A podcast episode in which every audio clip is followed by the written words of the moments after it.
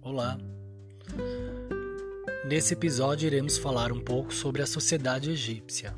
Mas antes eu vou lembrar vocês um pouco sobre as aulas anteriores do Egito.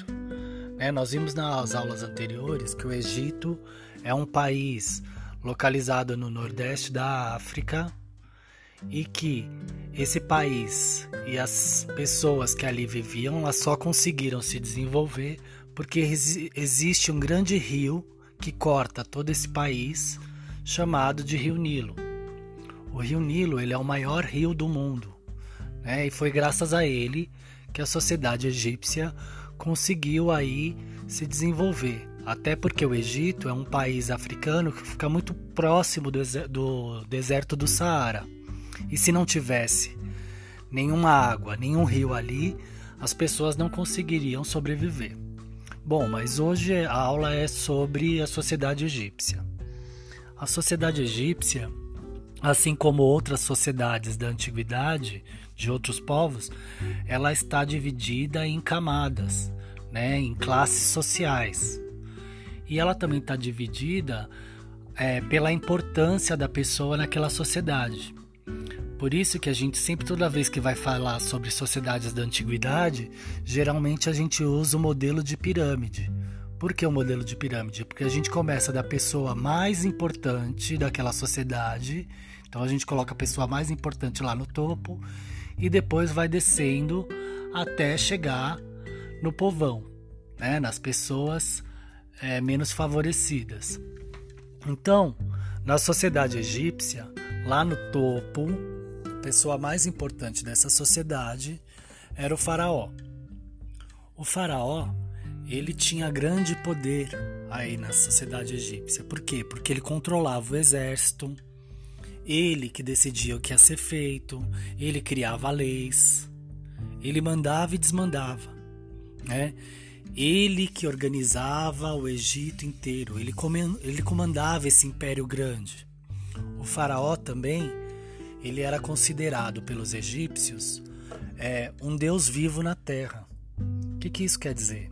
Os egípcios eles acreditavam que cada faraó era filho de um deus, ou seja, enviado dos céus aqui para a terra para governar aquele povo.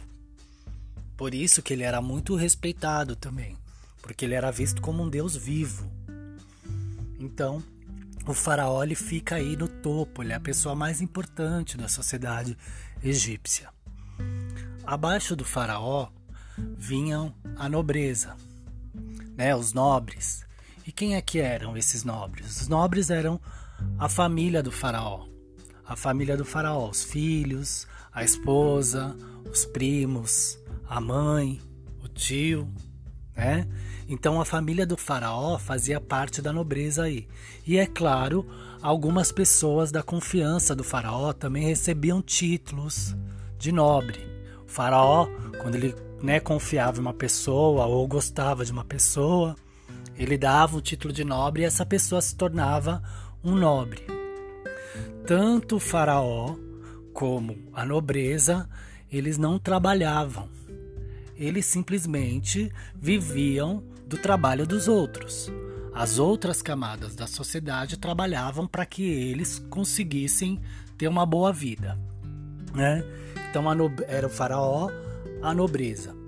Abaixo aí da nobreza, nós temos os sacerdotes. Os sacerdotes eles eram importantes aí nessa sociedade egípcia porque eram eles os responsáveis por cuidar da parte religiosa. Era eles que faziam os cultos, era eles que preparavam os rituais para os deuses egípcios. Né? Eles que preparavam todos é, é, os, os cultos religiosos. Além de preparar esses cultos religiosos, eles eram responsáveis também pelo processo de mumificação. Porque, assim como muitos de vocês devem saber, Os egípcios, eles acreditavam na vida depois da morte. Eles acreditavam que quando você morria aqui na Terra, você conseguia viver de novo em outro lugar, em outro espaço, né, em outro tempo, de novo uma outra vida. Então eles acreditavam que existia uma vida após a morte e que para você conseguir ter uma vida boa na outra na outra vida, né, no, no outro lugar, você precisava preservar o seu corpo. E como é que você preservava o corpo? Com a, com a mumificação. Então eles eram responsáveis por fazer as múmias também. É claro que a mumificação não era feita para todo egípcio.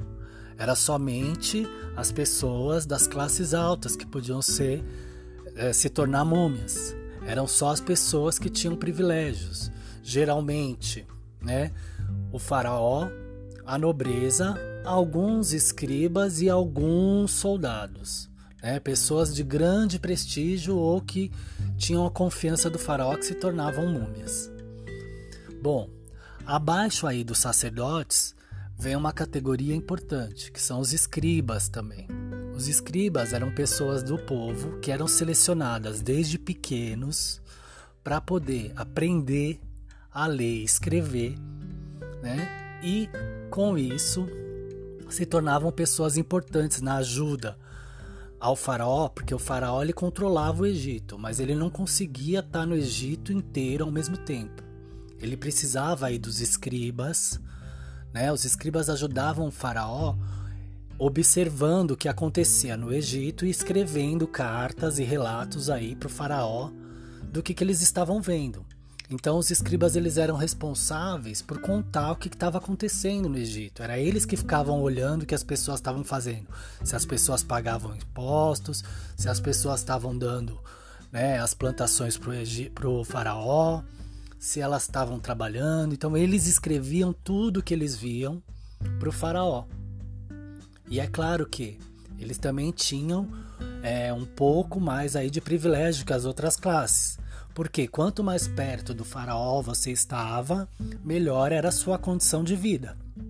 Né? Os escribas, eles faziam parte do povão, mas eles tinham estudado, geralmente em torno de 7 a 9 anos, para poder conseguir escrever e se tornar alguém de confiança aí do faraó, né, para poder ficar contando o que estava acontecendo no Egito. Por isso que eles eram importantes também. Abaixo aí dos escribas, nós temos os soldados. Os soldados eles eram importantes também porque eles eram responsáveis por defender o território do Egito de ataque de inimigos. Ou seja, os soldados eles defendiam o território de outros povos que queriam tomar o Egito para eles.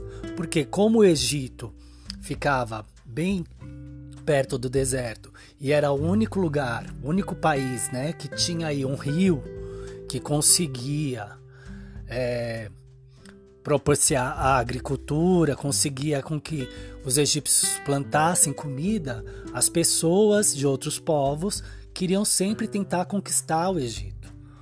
Por isso que o faraó precisava ter aí soldados, guerreiros, que lutassem para defender aí o território e não deixar nenhum outro povo se apossar aí da terra.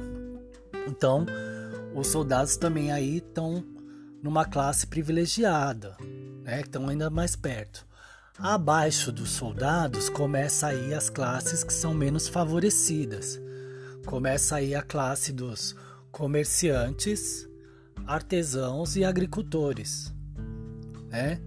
Os comerciantes eram pequenas pessoas que praticavam é, comércio de troca de mercadorias, vendiam um pouquinho de coisas que eles plantavam, né, que sobrava, faziam artesanato para vender, né, costuravam roupas. Eram essas pessoas aí que impulsionavam um pouco da economia. Aí tem os artesãos também aí nessa categoria. Os artesãos eu não preciso nem dizer para vocês, são as pessoas que trabalhavam com a arte. Né? É, no Antigo Egito, a gente tem muitos vestígios, ou seja, a gente tem muito material é, dos artesãos aí, como vasos, cerâmicas, pratos, esculturas, todas aquelas pinturas que a gente vê no livro de história, as grandes esculturas nos templos, eram os artesãos que faziam aí essa arte aí do Egito antigo, né? Esse povo, eles não tinham salário fixo, mas eles ganhavam pelo seu trabalho, né, da arte ou pelo comércio um pouco, algum algum pouquinho aí de, é, digamos assim, mercadorias. Eles trocavam o trabalho deles por alimento. E aí, de, abaixo deles aí, junto com eles, na verdade, né? Em sequência, vinham os agricultores. Os agricultores, eles eram responsáveis por plantar o alimento. Eles eram responsáveis por cuidar da lavoura. Eram os agricultores que alimentavam todas as outras classes sociais. Porque, como eu falei para vocês, o faraó não trabalhava, os nobres também não trabalhavam, os soldados guerreavam, os escribas liam e escreviam, né? os comerciantes cuidavam aí da parte do comércio, os a, a, artesãos cuidavam da arte, do artesanato. Os únicos que plantavam eram os agricultores, só que todos os outros né? Todas as outras classes sociais dependiam deles para poder comer. É claro que é, eles eram aí mais longe do faraó na escala de classe social, tinham menos privilégios, mas eles eram importantíssimos, porque se não fosse eles, ninguém ia comer, aquela sociedade não ia conseguir existir, certo? E abaixo aí dos agricultores, nós temos aí a última classe, que são os escravos, né? Os escravos era a classe menos favorecida aí do, do Egito Antigo.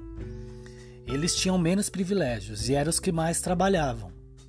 Eles ficavam com os trabalhos pesados, né? Os trabalhos que nenhuma outra classe queria fazer.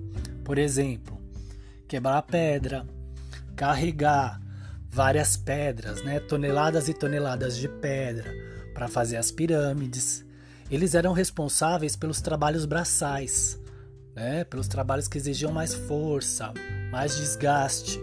Né? Os trabalhos que ninguém queria fazer ficava aí para essa última classe, que eram os escravos. Mas quando a gente fala de escravos aí, a gente tem que ter na cabeça que é diferente dos escravos que a gente teve aqui no Brasil. Por exemplo, quando a gente fala de escravidão no Brasil, a gente sabe que a escravidão no Brasil foi dos negros africanos que foram, né, trazidos a forças da África para cá para o Brasil pelos portugueses. Lá era diferente. Lá no Egito Antigo era o seguinte: toda vez que havia disputa territorial por território ou que o Egito entrava em guerra com outro povo, se aquele povo perdesse a guerra para os egípcios, se tornava escravo dos egípcios. É, então, assim, uma pessoa só se tornava escrava se ela perdia alguma batalha para outro povo, né, nessa época. E era assim que os egípcios iam é, conquistando escravos. Eles entravam em guerra com um povo desconhecido e como eles venciam porque eles tinham um exército muito forte, eles transformavam aquele povo que perdeu a guerra em escravo deles. É claro também que é, outra forma de você se tornar escravo era a seguinte: você precisou comer, comprar alguma coisa, você não tinha muito dinheiro, você pedia empréstimo para uma pessoa que tinha dinheiro. Se você não conseguisse pagar aquela pessoa, né, aquele empréstimo que você fez, você se tornava escravo da pessoa para que você devia dinheiro. Né? Eram essas duas únicas maneiras de se tornar escravo. Então é diferente, porque aqui no nosso caso no Brasil, a escravidão se deu por causa da praticamente da cor, né? Os brancos escravizaram os negros. Lá era diferente. Se você perdia a guerra, você se tornava escravo, ou se você devia a alguém. Como eu disse para vocês, essa aí é a sociedade egípcia, né? Que começa lá no faraó e vem terminar nos escravos. É, hoje em dia, as coisas são diferentes. Né? Hoje em dia tem como a gente mudar. Por exemplo, uma pessoa pode nascer pobre, mas ela pode estudar, ela pode começar a trabalhar e mudar de vida. Ela pode se tornar depois um pouco melhor, um pouco mais rica e ir subindo na escala até se tornar uma pessoa né, mais poderosa. Lá na antiguidade não tinha como você mudar de classe social. Se você nascia escravo, você ia continuar sendo escravo o resto da sua vida. Seus filhos iam ser escravos, seus netos. Né? Se você nascia nobre, você ia ser nobre para sempre. A única chance que você tinha de mudar ou era você se tornar um escriba ou um soldado aí do faraó. Tá bom? Então é isso que eu tinha para falar para vocês aí sobre a sociedade egípcia. Espero que vocês tenham entendido um pouco melhor. E nas próximas aulas e nos próximos episódios nós iremos falar um pouco sobre as pirâmides, né? Porque as pirâmides ainda são um mistério. Toda vez que a gente fala em Egito, a gente lembra direto das pirâmides. Mas a gente vai ver aí na, no próximo episódio para que, que é que elas serviam, né? quais são os nomes delas, por que, que elas foram construídas, como que foram construídas, mas isso a gente deixa para o próximo episódio, tá bom? Abraço para vocês todos e até a próxima.